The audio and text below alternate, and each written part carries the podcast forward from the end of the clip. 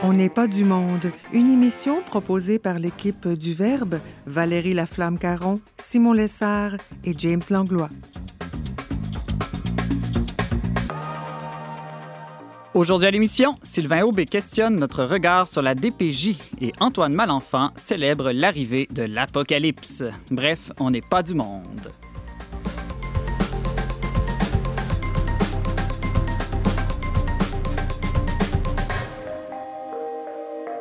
Bonjour à tous, bienvenue à votre magazine culturel catholique. Ici Simon Lessard pour cette édition spéciale dont n'est pas du monde en compagnie de ma fidèle co-animatrice Valérie. Bonjour Valérie. Bonjour Simon. Alors, euh, qu'est-ce que tu as fait cette fin de semaine? J'ai tenté la course. Euh, je me suis téléchargé une application qui allait me guider à travers euh, mes pas dans la ville.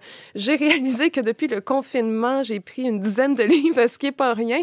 Donc, je cours pas tant pour perdre ce poids-là qui n'est pas nécessairement malvenu, mm-hmm. mais je réalise que mon corps là, commence à, absorber le confinement. Un petit peu trop de dessert et d'apéro Skype, peut-être? Oui, et pas assez de danse et d'escaliers interminables à l'école où j'ai l'habitude de travailler. Là. Donc, je dois me remettre en mouvement. Je profite du printemps. Et toi aussi, Simon, tu as téléchargé une application pour te guider dans un nouveau loisir, je ben crois. oui, j'ai trouvé, imagine-toi donc, un petit ukulélé, tu sais, les petites guitares miniatures que personne n'utilisait dans la maison où je vis. Et je me suis dit, ah, j'avais déjà essayé la guitare, je trouvais ça un peu difficile, je m'étais découragé. Mais je me suis dit, ah, c'est petit, il y a juste quatre cordes. Puis là, avec une application euh, clé en main. Donc, je me suis mis à ça. Euh, je ne l'ai pas apporté tout de suite en studio. Je pense que j'ai encore besoin de quelques semaines euh, de pratique, mais mon objectif, c'est d'arriver à jouer euh, la chanson Somewhere Over the Rainbow de Israël. Donc, je comprends que tu n'as pas joué une petite balade pour ta mère en fin de semaine?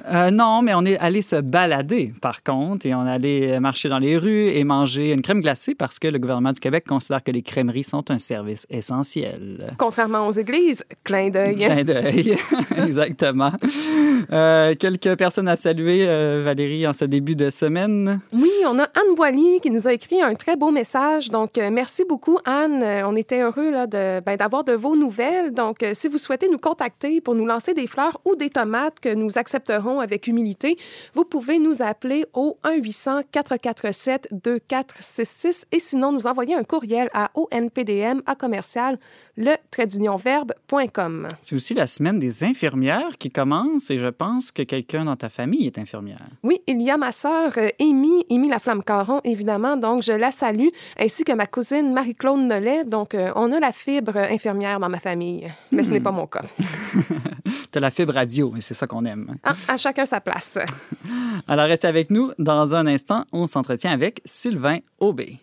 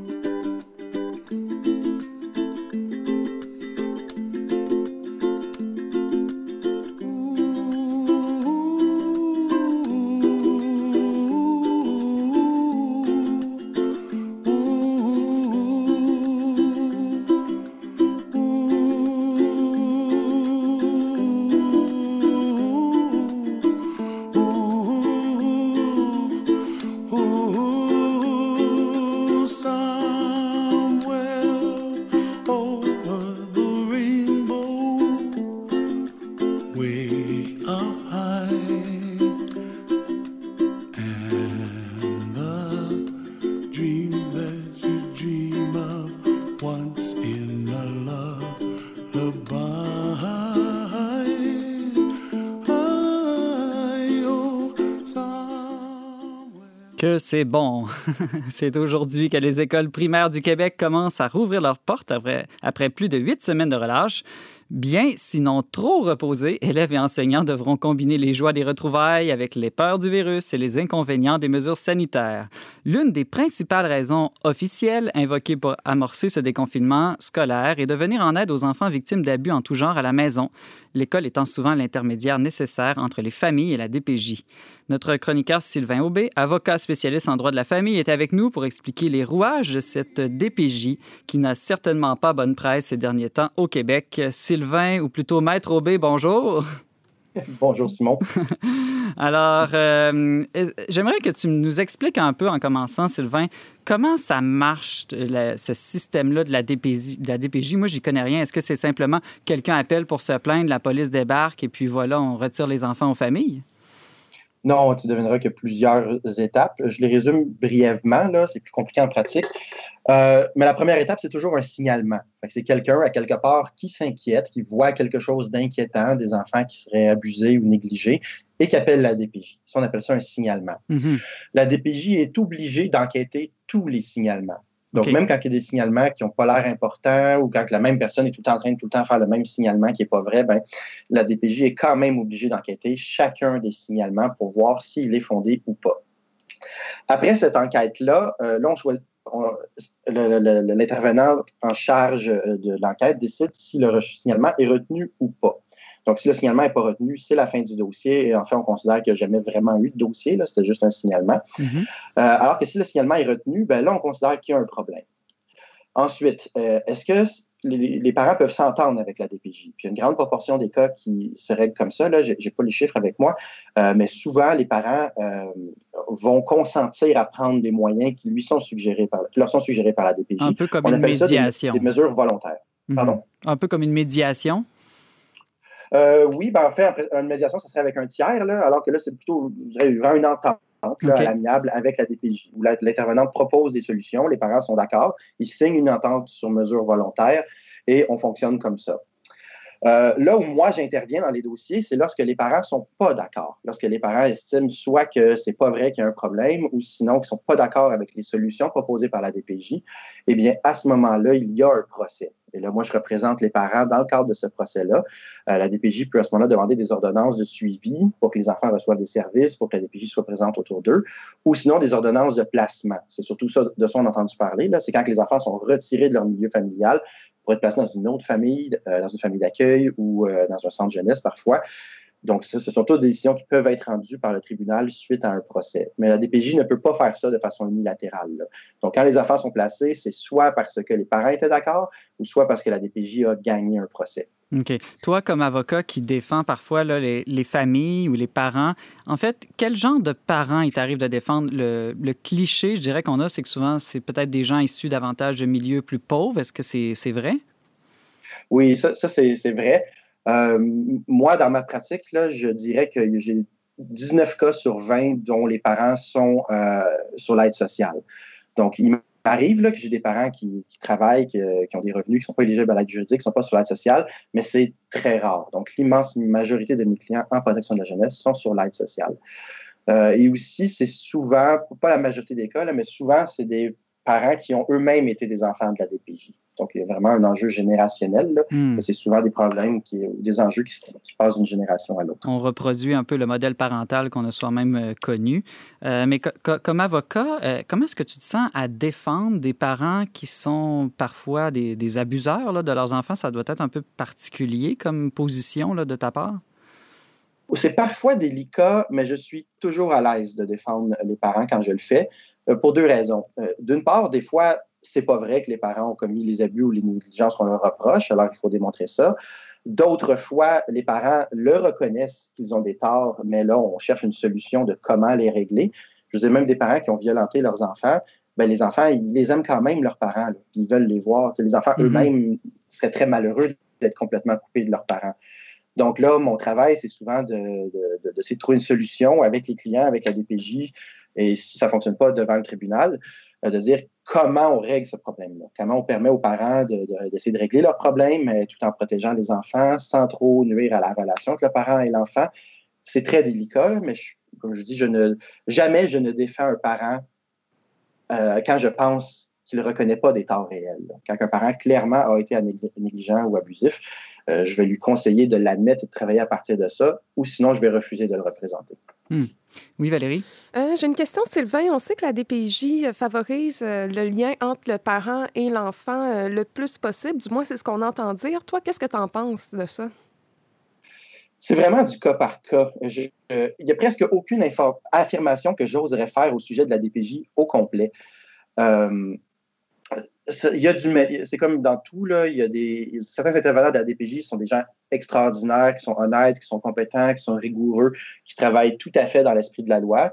Il y a d'autres intervenants qui vont travailler, à mon sens, de façon plus brouillonne, ils vont être moins attentifs, ils vont être moins sensibles. Certains vont même parfois avoir des enjeux d'orgueil là-dedans, qui vont vouloir exercer du contrôle.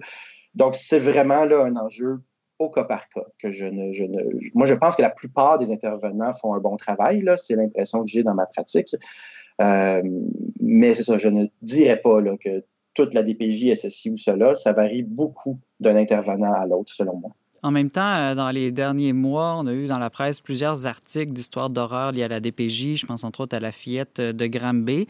Est-ce que ça révèle pas qu'il y a un problème, disons, structurel avec la DPJ au Québec et que ce n'est pas simplement des problèmes particuliers de certains qui touchent simplement des individus, des intervenants particuliers? Euh, ben, on parle du problème de financement, euh, et ça, je pense que c'est réel. Moi, c'est ce que j'entends dans tous mes dossiers, que les intervenants, ils sont débordés, ils n'ont pas le temps de s'occuper des dossiers, ils n'ont pas le temps de faire des suivis. Donc, euh, ils en échappent. Donc, la petite fille de Granby, c'est un cas comme ça, là, où là, on comprend que les intervenants étaient débordés, n'ont pas eu le temps de faire bien attention. Euh, donc, je suppose que d'avoir plus d'intervenants, plus de ressources pour la DPJ, ben, sans doute, ça aiderait à éviter des drames comme ça. C'est intéressant parce que, Sylvain, euh, je t'arrête, parce que dans le cas de la fillette de Granby, c'est pas que la DPJ a trop ou mal intervenu, c'est qu'on va, on va dire elle n'a pas assez intervenu, elle n'est pas intervenue, en fait. Exactement. Ben, c'est qu'ils ont sous-estimé le danger, je le dirais comme ça, qu'il y avait un danger peut-être plus grand que celui qui aurait dû être considéré. Mais c'est très difficile à savoir à l'avance.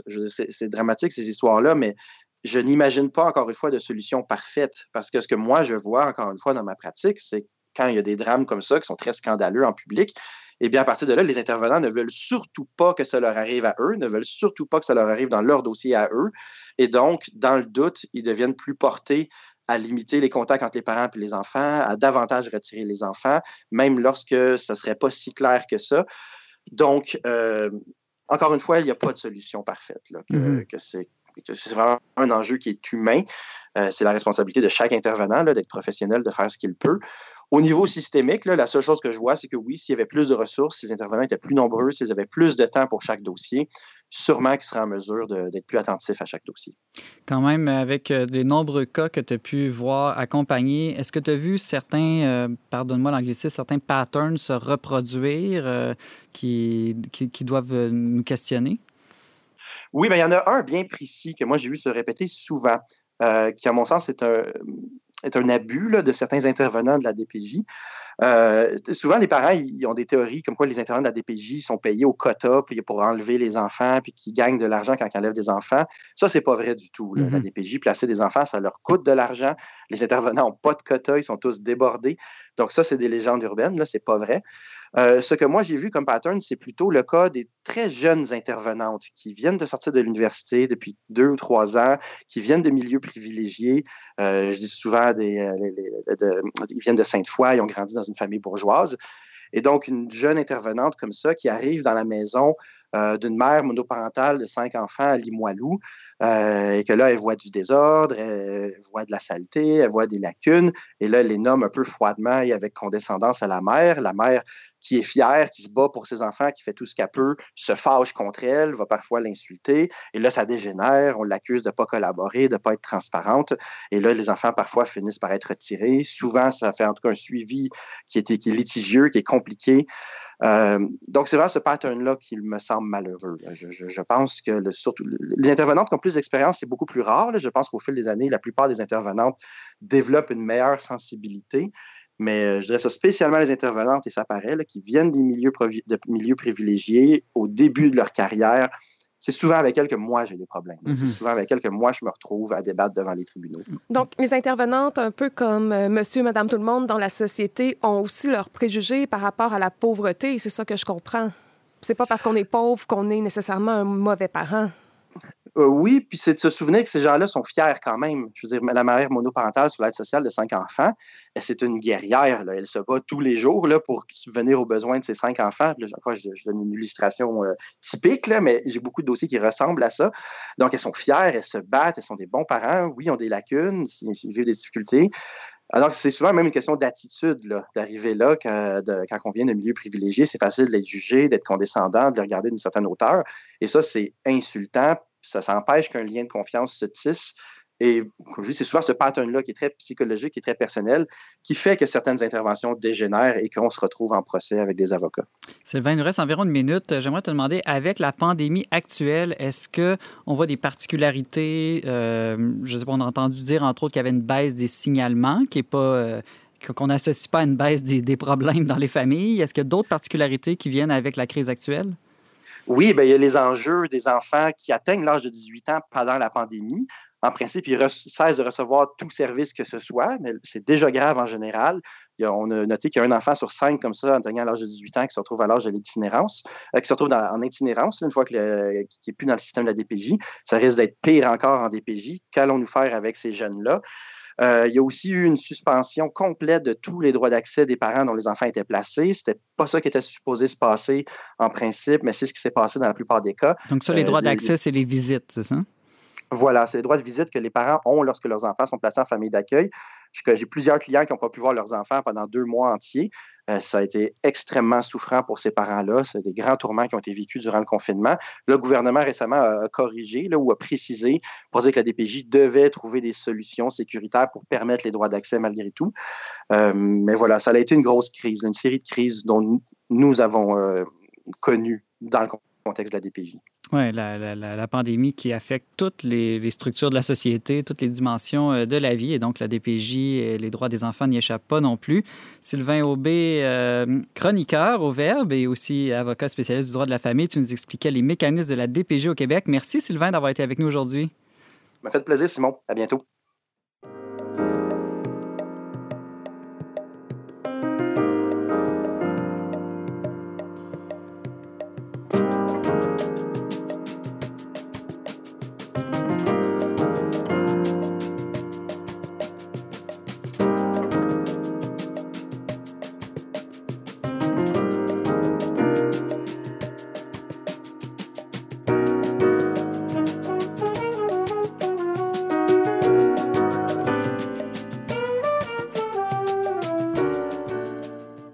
De retour n'est pas du monde, c'est l'heure de, notre, pardon, de notre chronique virale. Ça va trop vite dans ma tête et dans ma bouche, euh, Valérie. Alors que des milliers d'élèves et enseignants vont retourner en classe aujourd'hui, euh, l'ONU, elle, demande au Canada de l'informer sur les mesures prises pour assurer aux élèves un accès égal à l'éducation dans ce qu'elle appelle le cadre du système scolaire à trois vitesses au Québec. Euh, de quoi l'ONU parle-t-elle? J'avais jamais entendu dire qu'on avait un système à trois vitesses d'éducation au Québec. Oui, dans le fond, les trois segments de cette éducation à trois euh, vitesses, c'est d'abord le public régulier. Euh, ouais, c'est ce qu'on appelle le régulier dans les écoles publiques. Donc, pas d'options, pas de programme, euh, pas de sortie spéciale, pas de couleur particulière. Donc, le bon vieux régulier qui attire, qui attire par ailleurs de moins en moins d'élèves. Il faut savoir que seulement 15% des jeunes qui ont évolué dans le public régulier au secondaire vont aller à l'université. Hmm. Donc, ça, c'est le public régulier. Ensuite, on a le public enrichi qui contient tous les programmes spéciaux. PEI, des choses comme ça. Ah oui, le PEI euh, que j'ai fréquenté, euh, on se faisait écœurer d'ailleurs pour ça.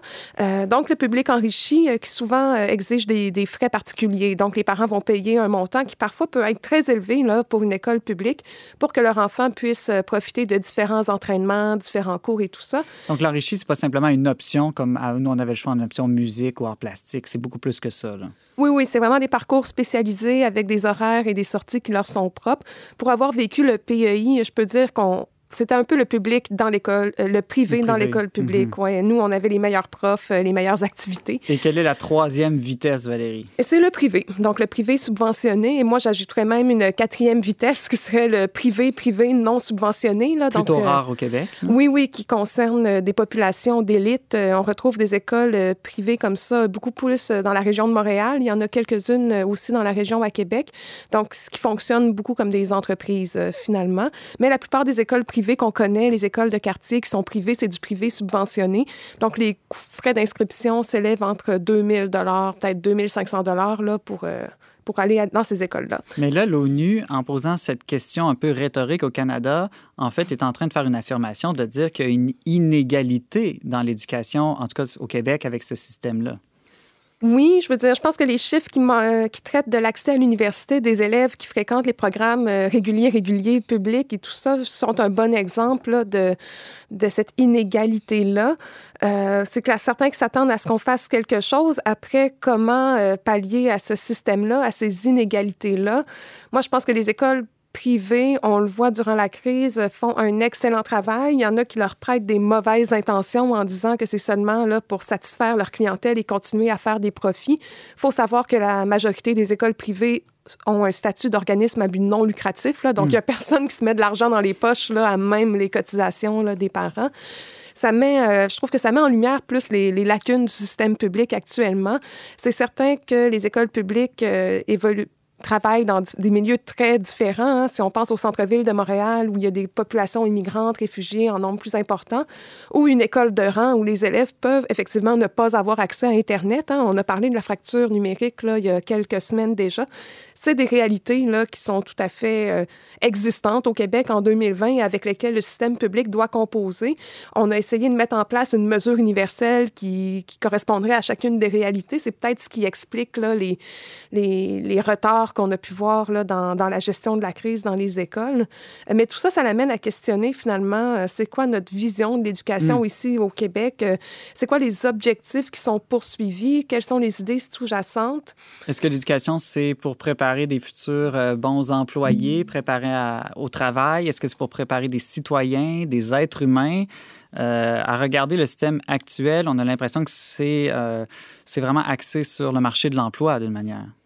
Ben oui, hein, cela dit, quand le système d'éducation actuel a été pensé, il euh, faut remonter dans les années 60 avec la commission parents qui était dirigée, il faut le dire, par Monseigneur Alphonse, euh, oui, mm-hmm. Monseigneur Alphonse Marie Parent, donc qui était un religieux, et c'est lui-même là qui a proposé euh, le remplacement des collèges dirigés par les religieux par la création des cégeps, entre autres. ça a signé la fin du cours classique. Euh, qui était dans les collèges classiques, finalement, qui correspondait à l'école secondaire. On a créé le ministère de l'Éducation et surtout, on a rendu l'école obligatoire jusqu'à l'âge de 16 ans pour tout, tout, tout, tout, tous les citoyens. Hmm. Donc, c'était quand même une nouveauté. Un vrai processus de démocratisation, c'est-à-dire de donner l'accès au plus grand nombre de gens à l'éducation, non seulement primaire, secondaire, mais aussi post-secondaire, parce qu'on a vu, suite au rapport parent, quand même une forte augmentation de l'éducation post-secondaire des Québécois. Exactement. Puis on en parlait avant l'émission, Simon. Nous deux, on se reconnaît beaucoup dans, le, dans cette vision-là de l'éducation, de former des bons êtres humains, des citoyens éclairés. Euh, toi comme moi, on est des passionnés de sciences humaines. On était les premiers tripeux à aller en sciences humaines. Les seuls? ben, euh, moi, j'avais quand même quelques autres passionnés. On était dans tous les comités. Euh, mhm. on allait manger avec nos professeurs édifiants à l'heure du midi et tout ça. on a pris tout ce qu'on pouvait prendre de, de, notre passage au, de notre passage au cégep. Mais force est d'observer, force est d'admettre que c'est pas tout le monde là, qui, qui est un tripeux de sciences humaines et de littérature et de ce qu'on appelait autrefois les humanités. Hmm. Il y a beaucoup de personnes qui se retrouvent dans le travail manuel ou qui vont avoir des jobs, euh, des jobs excusez-moi, des emplois plus euh, techniques ou qui vont aller aussi en administration dans le domaine des sciences de la nature. c'est un côté positif, c'est-à-dire que moi, je me souviens quand j'étais au secondaire, dire que tu allais faire un DEP, donc une, euh, une technique plus manuelle, c'était très péjoratif. Ça voulait dire que tu n'étais pas assez intelligent pour faire autre chose. Aujourd'hui, j'ai l'impression que le discours a vraiment changé. Euh, plusieurs personnes, le, travail manuel retrouve ses lettres de noblesse. Souvent, les gens qui font des travaux manuels ont des bien meilleurs salaires que des gens qui ont des maîtrises à l'université aussi. Euh, l'entrepreneurship, on voit que de, de, plus en plus des programmes qui misent là-dessus. On va être dans, un monde où de plus en plus, il faut être capable de, faire des initiatives, pas simplement décrocher un emploi au gouvernement ou dans une boîte privée, mais être capable d'être soi-même créateur de son, propre emploi. On le voit avec l'explosion des, réseaux sociaux, des, possibilités infinies de l'Internet. Euh, je me demande si euh, on n'est pas à un tournant. Il va falloir penser à un nouveau rapport par an. Euh, bon, il y avait eu les États généraux en 95-96, mais on n'a pas eu l'impression que ça a changé grand-chose, les États généraux sur l'éducation. et je me demande si notre vision de l'éducation au Québec ne bénéficierait pas d'une décentralisation. C'est-à-dire que j'ai l'impression qu'on était beaucoup jusqu'à maintenant dans une logique d'uniformisation. Non pas qu'on faisait nécessairement des mauvaises choses, là, mais je trouve qu'on est dans une société de plus en plus pluraliste, avec beaucoup de différentes manières de penser, de vivre, différentes manières de gagner sa vie aussi, différentes conceptions de ce qu'est une vie humaine ou un bon citoyen. Et euh, bon, moi, je me demande si on ne devrait pas aller vers un système plus où toutes les écoles seraient autonomes d'une manière et qu'on accorde un, bon d'éducation à l'enfant plutôt que directement à, l'école. Je ne sais pas si... Euh, ben, dans, les, euh, dans les pays d'Europe du Nord, euh, là, j'ai pas le nom du pays sous la main, là, mais il y a un pays en Europe du Nord à travers lequel toutes les écoles qu'on appelle privées ici au Québec sont considérées comme autonomes et sont publiques, en ce sens qu'elles sont entièrement financées par l'État. Et puis, on observe déjà ce, ce mouvement-là de diversification des projets pédagogiques. Dans les écoles privées, c'est déjà très présent. Chaque école a sa couleur, sa culture propre. Il y a des écoles igual publics aussi qui vont tendre un peu vers ce modèle-là de, de marteler là, le sentiment, sentiment d'appartenance. Oui, parce que c'est très important pour la persévérance scolaire. Euh, il y a ensuite des écoles alternatives. De plus en plus, dans le système public, on voit des hmm. comités de parents se former pour offrir un programme, euh, c'est ça, alternatif bon, qui on pense à ceux qui aiment la pédagogie dans la nature, par exemple. Bon, peut-être un peu plus avec les plus jeunes. On voit les mouvements d'école à la maison qui augmentent aussi, des coopératives scolaires aussi, de, de regroupement de familles. Euh, oui, de fait, j'aime cette idée de, de diversifier l'offre euh, pédagogique euh, plutôt que de dire il y a une seule bonne manière de faire l'école ou d'enseigner aux enfants. Oui, moi, je suis beaucoup pour la liberté de choix des parents en matière d'éducation de leur enfant. Et ce que je craindrais, euh, on va sûrement le voir en fait dans les prochaines années après la crise, de, de, plus en plus de gens vont remettre en question le financement des écoles privées subventionnées. Puis je peux comprendre leur argumentaire. Par contre, moi, j'aurais beaucoup de difficultés en tant que parent à envoyer mon, mon enfant dans une école euh, obligatoirement, l'école du quartier, et de n'avoir aucun choix. Moi, je cherche, euh, ben là, j'ai pas d'enfant, mais j'imagine que je chercherais une institution qui est complémentaire à ce que je souhaite transmettre à mon hmm. enfant comme valeur et tout ça. Puis ça serait important qu'il y ait une adéquation entre les deux. Je pense que je me sentirais un peu prise là, si j'étais obligée d'envoyer mon enfant dans une école en particulier. Un peu comme si on est passé d'une école qui semblait au service de l'Église à une école qui est devenue au service de l'État, alors qu'en réalité, l'école devrait être vraiment au service des parents. Euh, et donc, euh, en tout cas, moi, j'irais pour ça, j'espère, un système qui va être de plus en plus diversifié et à l'écoute des parents pour que chaque parent puisse vraiment éduquer son enfant en transmettant ses valeurs, ses pensées, son mode de vie. Euh, Valérie, euh, avant d'aller euh, à la prochaine entrevue, on va écouter qui qu'est-ce qu'on va écouter en fait? On va écouter le prolifique Dumas qui a de nombreux albums à son ben actif. C'est un hyperactif et la chanson qu'on écoute en cette journée de déconfinement s'intitule La fin du désert. Hmm, bien choisi. Alors on écoute ça et au retour on parle avec Antoine Malenfant.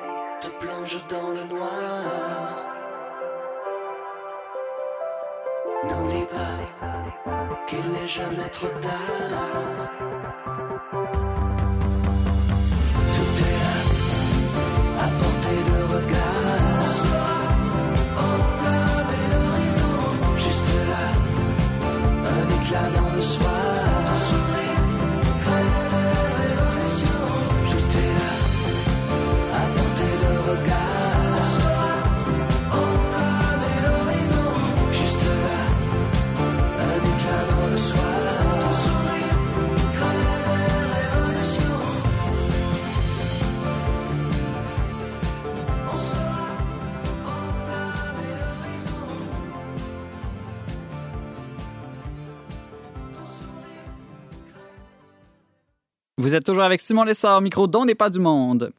Le magazine Le Verbe avait préparé prophétiquement il y a des mois de cela un numéro spécial sur l'apocalypse.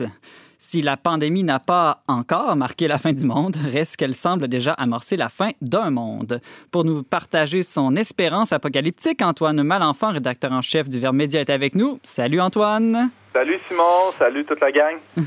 Allô?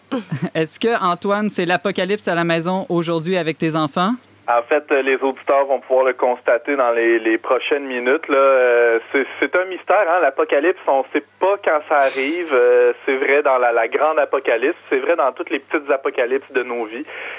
donc oui, ben, aujourd'hui, je suis, je suis seul à la maison. Là, ma femme avait à s'absenter.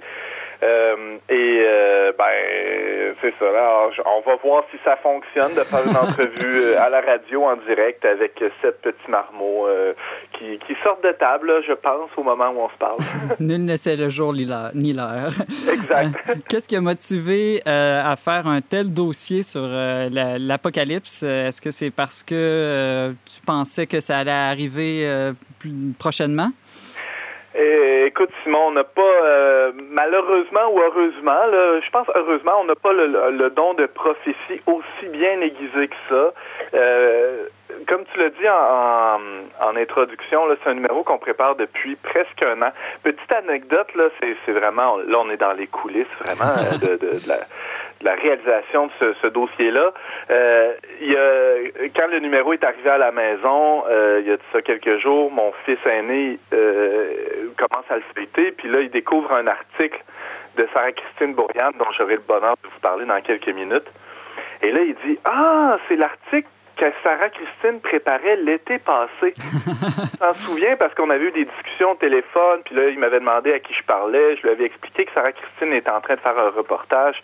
Alors, ça, donne une idée aux gens de, comment on travaille. Ici, on est euh, au Verbe, on est dans un temps très long. Euh, c'est une autre façon de faire du journalisme. Et, euh, ben, curieusement, ça nous profite, hein, malgré tout. Là, des fois, on a l'impression que si on travaille plus lentement, on va être déconnecté de l'actualité, ben, le, numéro euh, spécial actuel est la preuve du contraire. Mais pourquoi faire un numéro sur l'Apocalypse? Est-ce que le monde va pas déjà assez mal comme ça? Euh, est-ce que les chrétiens sont obligés de rajouter une couche de peur à toute l'angoisse ambiante? Eh là là. Euh, T'as bien raison. Il on, y a des gens qui avaient des, des, des appréhensions, des craintes là même par rapport à ce numéro-là. On l'a vu sur les réseaux sociaux quand ils ont vu la page couverture, ils se sont dit ah ben, ben en voilà qui profitent euh, de, de, de ce temps un peu euh, bizarre là pour euh, euh, pour faire du pouce là-dessus, puis euh, récolter un peu de sympathie et, en, se faisant les prophètes de malheur. Pas du tout. Alors, les, les, lecteurs, les auditeurs, en fait, qui nous écoutent, qui vont mettre la main dessus, on, pourra dire comment dans quelques minutes, euh, vont se rendre compte que c'est une c'est une toute autre façon de parler de l'apocalypse que celle dont on nous parle dans, dans les séries télé là, avec des zombies ou, ou même quand on regarde le bulletin de nouvelles de nos jours. Simon, c'est assez intéressant. Ben, tu le sais, hein, toi, tu es un, mm-hmm. fin théologien. Apocalypse, ça veut dire rien de moins que révélation. Alors, pour les chrétiens, euh, l'Apocalypse, c'est une levée de une levée de rideau, on pourrait dire, ou euh, le, voile qui se lève, et là, on voit enfin les choses telles qu'elles sont. Euh, un peu comme le, voile de la mariée, là, c'est ça? oui, on peut dire on peut dire ça comme ça. On espère qu'elle soit jolie. Euh, sans doute, hein, parce que le Seigneur est pas chiche du tout. Il nous prépare de très belles choses et on a déjà un avant-goût de, de ce qu'il nous prépare en cette vie ici-bas. C'est ce dont témoigne ce, ce très beau dossier. Moi, je suis très, très fier de ce que tous les collaborateurs ont fait, tant au plan visuel qu'à l'écrit. Euh, pour répondre à ta question, euh, après ce long détour, Simon, ce qu'on retrouve là-dedans, là, c'est vraiment des textes apocalyptiques, mais dans le sens de, oui, la fin d'un monde, ou la fin d'un temps, ou la fin d'une époque, ou la fin de... Euh, de, de, oui, d'un certain temps pour pour pour les, les personnes qui sont interviewées, dont on parle dans le, dans la revue, mais c'est n'est pas la fin du monde, finalement, la fin du monde. Antoine Malenfant, quels sont tes deux ou trois articles coup de cœur de ce numéro spécial du Verbe sur l'Apocalypse? Ben, j'ai déjà euh, abordé celui de Sarah-Christine Bourriane, euh, qui, qui, est une journaliste qui travaille avec nous depuis déjà quelques années. Euh, elle est allée à la rencontre des, des intervenants de première ligne euh, de la tragédie de lac Mégantic. On hmm. se souvient, là, il y a de, de cela peut-être cinq ou six ans. la date m'échappe, mais qui, elle, il y a eu ce train qui a explosé en plein cœur du village de lac Mégantic. Ça a été la fin du monde. Hein. On, il y a eu une quarantaine de, de personnes qui sont décédées. Et, euh, et, le village a été euh, dévasté complètement, tant sur le plan humain que, que, sur tous les autres plans. Et elle est allée rencontrer le curé, euh, celui qui était curé à l'époque, Steve Lemay. Elle a rencontré la mairesse de l'époque, hein, celle qui est devenue célèbre, Colette euh, Roy-Laroche, si ma mémoire est bonne. Mm-hmm. Elle a aussi euh, rencontré d'autres intervenants de première ligne qui ont, qui ont pris soin des gens qui étaient euh, euh, qui étaient dévastés, qui ont été touchés de, de très près par cette tragédie. Elle a euh, réussi, croyez-moi, à, faire à, dégager de l'espoir, de l'espérance de cette tragédie-là. Alors, si même au cœur d'une tragédie aussi grave, aussi grande, il peut y avoir des lueurs d'espoir, disons que ça, ça, augure très bien pour euh, pour chacune des épreuves qu'on peut, qu'on peut traverser. Ben oui, j'ai lu cet article-là, que ça, m'a beaucoup touché. Euh, à la fin, il y, a une une belle photo aussi des rails de chemin de fer qui représentent un peu malheureusement la mort là, dans le, contexte du lac Mégantic, mais avec des belles fleurs des champs qui poussent au travers des, euh, rails. Et puis vraiment, ça, montre que la fin du monde, c'est pas la fin de tout. Là. Il y a possibilité d'un nouveau monde après. Exactement, et, et l'article en témoigne très bien. Un autre article qui m'a vraiment touché, qui est très très bien réalisé, autant dans, dans l'écriture que dans la signature visuelle, c'est euh, un article intitulé Lutter contre la fin du monde. Ouais. Mais euh, faut, faut bien voir le jeu de mots. F-I-M. A-I-M, mm -hmm. ouais. Alors c'est euh, deux, deux journalistes, un photojournaliste Maxime Boisvert de la, de la région de Montréal, qui est allé, euh, et, et euh, Marie-Jeanne Fontaine euh, à, à, la plume, euh, qui sont allés à la rencontre de, de trois bénévoles, euh, en fait au moins trois là, dont on parle dans l'article, de la Société Saint-Vincent-de-Paul à Montréal. Et euh, on voit comment ces gens-là luttent contre la faim des gens, contre la faim du monde. C'est très, très beau. C'est tout en simplicité, tout en douceur. Et on, on sait que les banques alimentaires jouent un, jouent un rôle crucial en ces temps-ci. Oui. On n'aurait pas pu mieux tomber. Hein. Ça fait déjà plusieurs mois qu'ils ont réalisé ce, ce reportage-là. Il est encore plus pertinent aujourd'hui. Les photos sont d'ailleurs splendides et ouais, vraiment j'aime les gros plans des visages. On, voit, on dirait qu'on voit le cœur des gens à travers leur visage. Exact. Ça c'est le talent d'un grand photographe, Maxime Boisvert, qui sait toujours traduire l'émotion, traduire le, le, contexte aussi hein, dans lequel se déroule euh, euh, ce, ce, ce, ces actions-là. Euh, c'était, faut le dire, hein, c'est des photos en noir et blanc. Euh, on voit très bien le grain, on voit très bien euh, tout, toute la lumière qui traverse ces événements-là. Alors, du très beau travail, et donc de Marie-Jeanne Fontaine, accompagnée de Maxime Boisvert à la photo. Antoine, il y a un reportage, moi, qui m'a plus touché, et je pense peut te toucher aussi personnellement. C'est celui de James Langlois, Des enfants pour l'éternité, où, dans le fond, il se pose la question pourquoi des jeunes de notre génération décident d'avoir des enfants aujourd'hui alors qu'on annonce que des catastrophes pour l'avenir? C'est intéressant ça, euh, Simon, parce que euh, c'est une question, c'est presque la question centrale du dossier. Hein? À quoi bon vivre si on sait que ça va mal finir? Euh, c'est et à quoi bon même plus euh, si on extrapole un peu, à quoi bon donner la vie à quelqu'un? Hein? C'est pas un peu cruel de faire naître quelqu'un dans ce monde-là. L'idée de ce reportage-là est née dans... est née, c'est un beau jeu de mots. L'idée est née dans un, dans un texte, là. En, en, fait, James est tombé sur un texte qui a été largement publié sur euh, La Presse Plus. d'une jeune femme, Geneviève, je pense, qui a qui a écrit une lettre à son fils. Et elle, elle lui raconte un peu son désarroi face au monde, euh, au monde qui s'écroule, on pourrait dire. Hein. Il y a toutes sortes de catastrophes écologiques, il y a euh, bon, des tensions politiques.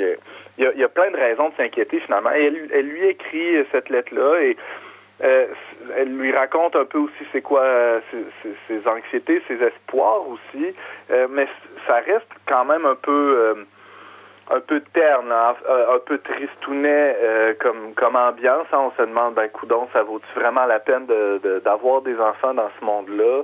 Euh, et bon, chacun trouve trouve une réponse à cette question-là. Hein. Ben, les gens n'ont pas tout d'un coup arrêté de faire des enfants, mais il y a de plus en plus de gens qui se posent la question est-ce que ça vaut vraiment la peine euh, d'engendrer dans ce monde-là? Et James Langlois est allé à la rencontre de, de, de trois couples, ben, Geneviève et son conjoint. Euh, dont on parle dans l'article de la presse. Il est allé à leur rencontre. Ça a été une très belle rencontre. Ils ont eu de très beaux échanges. Il est aussi allé voir euh, un, père de famille dans son quartier euh, qui, qui a quatre, quatre beaux enfants et qui apporte les réponses à, à ces questions-là que à sa manière lui aussi. Pas nécessairement des gens croyants, mais qui, qui, ont quand même décidé d'avoir des enfants euh, dans, dans, ce monde dans lequel on vit malgré tout. Et le troisième couple, c'est Charles et Anne-Sophie, euh, qui, euh, qui ont cinq enfants et euh, qui, qui, ont une confiance non pas en ce monde, mais euh, en la vie éternelle. Et pour eux, c'est une raison bien suffisante pour, pour donner la vie en éternité à des enfants. Antoine, est-ce que je dois comprendre en terminant que la fin du monde est une bonne nouvelle pour les chrétiens? Aïe, aïe, aïe. Euh, c'est sûr que de, croire, euh, d'avoir la foi, de, croire en Dieu, en, spécialement dans ce Dieu de Jésus-Christ, c'est pas une, garantie qui nous, qui nous empêche ou qui nous enlève toutes les angoisses et toutes les anxiétés. Euh, on est dans ce monde-là, hein, on vit avec, on partage toutes ces, inquiétudes-là que, vivent euh, nos contemporains et c'est tout à fait normal. Euh, et la foi ne, ne, nous exonère pas, ne nous, ne nous euh, euh, fait pas échapper, disons, là, à, cette angoisse-là. En tout cas, c'est pas une garantie du tout. Cela dit, on sait très bien, en tout cas, c'est ce qu'on proclame dans le credo, que que la vie ici, c'est un pèlerinage, c'est un, comme je le disais un peu plus tôt, c'est un avant-goût de, de ce qui nous attend après. Mais c'est un, une pratique où euh, il y a toutes sortes de façons de le voir. Hein. Le, le Saint Paul parle du, du, bon combat, il y a la course, euh, il y a plein d'analogies qu'on peut faire. Euh, cela dit, on sait que, que la vraie vie, la vie en plénitude, elle est après. Alors ça, c'est une espérance extraordinaire qui nous fait non pas euh, fuir cette vie ici-bas, mais plutôt l'embrasser encore plus, euh, parce qu'on sait que euh, que ce pèlerinage-là, il, il, il, mérite d'être vécu à fond sur, sur, Terre. Et ça nous, ça nous donne une liberté aussi, ça nous donne une liberté d'aimer, euh, d'aimer complètement, de se donner complètement pour les autres, parce qu'on est moins attaché à ce qui passe. Hmm. je dirais que c'est la, la, la, plus grande distinction. Hein. On, on peut, à la suite du Christ, donner notre vie pour, euh, pour les autres. Et c'est ça le rôle des chrétiens, d'être ce ferment, d'être ce, cette, euh, euh sel, de la terre, cette lumière du monde, non pas notre, notre propre lumière, nous qui illuminons, mais qui on irradie la lumière du Christ. Antoine, ce numéro spécial du magazine Le Verbe qui fait plus de 115 pages est certainement un des plus beaux, des plus actuels et pertinents que le magazine a jamais publié. Si certains auditeurs ne sont pas déjà abonnés, comment peuvent-ils se le procurer?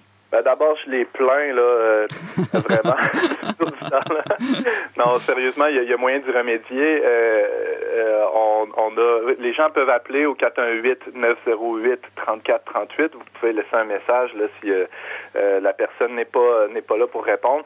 Donc, je répète, 418-908-3438. Vous, vous pouvez vous abonner. Alors, en vous abonnant, tout ça est gratuit. vous allez recevoir tous les prochains numéros. Euh, de la prochaine année, mais aussi, euh, moyennant euh, le, le, le, paiement des frais de poste, on pourra spécialement vous envoyer ce, ce numéro spécial là, de, euh, du printemps 2020 sur le thème de l'Apocalypse. Antoine Malenfant, rédacteur en chef du Verbe Média, tu nous présentais le nouveau numéro spécial Apocalypse. Alors, merci beaucoup d'avoir été avec nous et je, je te laisse retourner à ton apocalypse familial. On va aller voir comment ça va. Merci Simon, bye. merci Antoine.